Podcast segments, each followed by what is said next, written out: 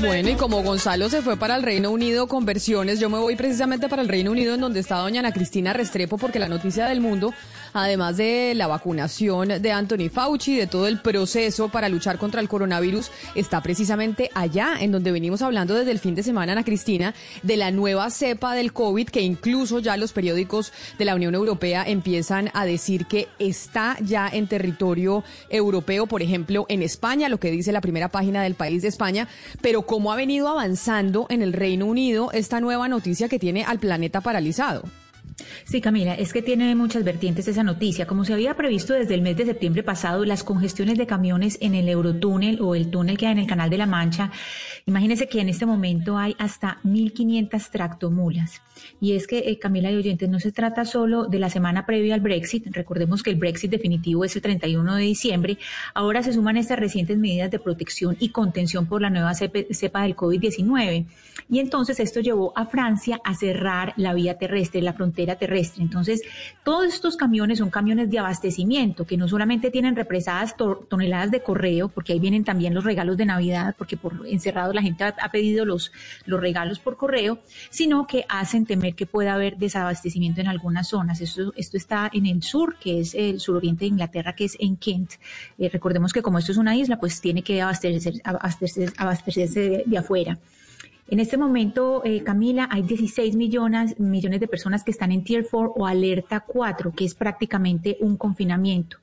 Y en Londres, que está en esa alerta, en parte de Londres está en esa alerta máxima, hablamos con Guy Hemsworth. Él es un ejecutivo del centro de la ciudad y esto nos dijo sobre esa nueva alerta que rige desde el viernes. Plans for Christmas are very restricted, not really planning to do anything or see anyone. Uh, my mother got vaccinated about a week ago, and so in about three weeks' time, she'll have developed protection and be able to see each other and um, meet up again.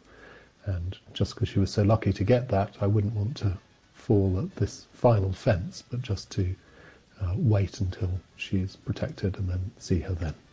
I quite like the idea of doing Christmas and Easter this year, and we'll see how we go. Bueno, en ese caso lo que nos dice esta persona es que los planes están muy restringidos, en realidad no piensa ver a nadie, a mi mamá o a su mamá en ese caso la vacunaron hace algunas semanas, eh, unas tres semanas, y, en tres semanas seguramente ya ha desarrollado algún tipo de protección, entonces podrán verse y estar juntos, solo porque, porque tuvo ella esa fortuna, yo no voy a decaer en esta última etapa, y al final agrega que le gusta la idea de juntarse con su madre tanto en Navidad como en Pascua. En este momento todos los pubs, los restaurantes, los cafés y los bares en Londres están cerrados, pero al señor Hemsworth también le preocupa lo que le preocupa a muchos británicos y a muchas personas del mundo, y es el colegio de los niños. ¿Qué pasaría si hay un nuevo confinamiento total? No, I'm not terribly worried about the new lockdown at all. I don't think that it would make much difference. Um, we're in tier four. It's effectively pretty close to lockdown at the moment. The only major concern for next year would be that the schools are open. It's been great that uh, the schools have been open over the past term. I think next year I would really want my son to still be going to school and getting all the benefit that that brings.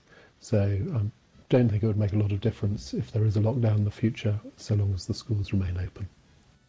Ana Cristina, él dice que no, que no, que, a ver, eh, eh, está muy bien, eh, no está tan preocupado, no cree que haya gran diferencia entre el confinamiento y alerta 4, no tiene ningún efecto mayor. La gran preocupación para el año entrante es que abran los colegios. ha sido, sin duda alguna, maravilloso para él que los hayan abierto en el último término de este año 2020 y que algunos alumnos hayan podido regresar a los establecimientos escolares.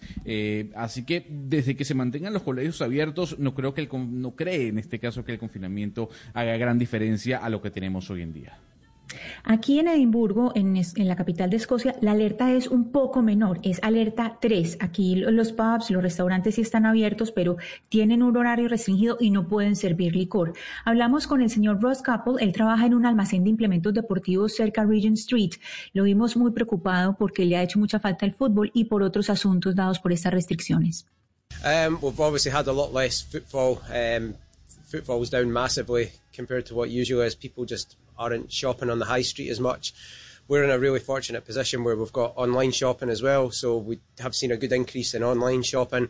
Um, but this time of year, the week before Christmas, you know, we'd usually have loads of customers coming in buying last minute gifts in the shop, and we're just not really getting that at the moment.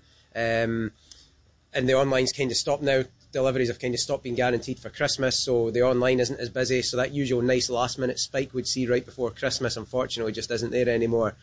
But on the plus side, you know, at least we're open. You know, there's a lot of industries where they can't even open their doors just now for business. So I can't complain too much. You know, I'm in a fortunate position compared to a lot, but it's definitely had a big impact for sure.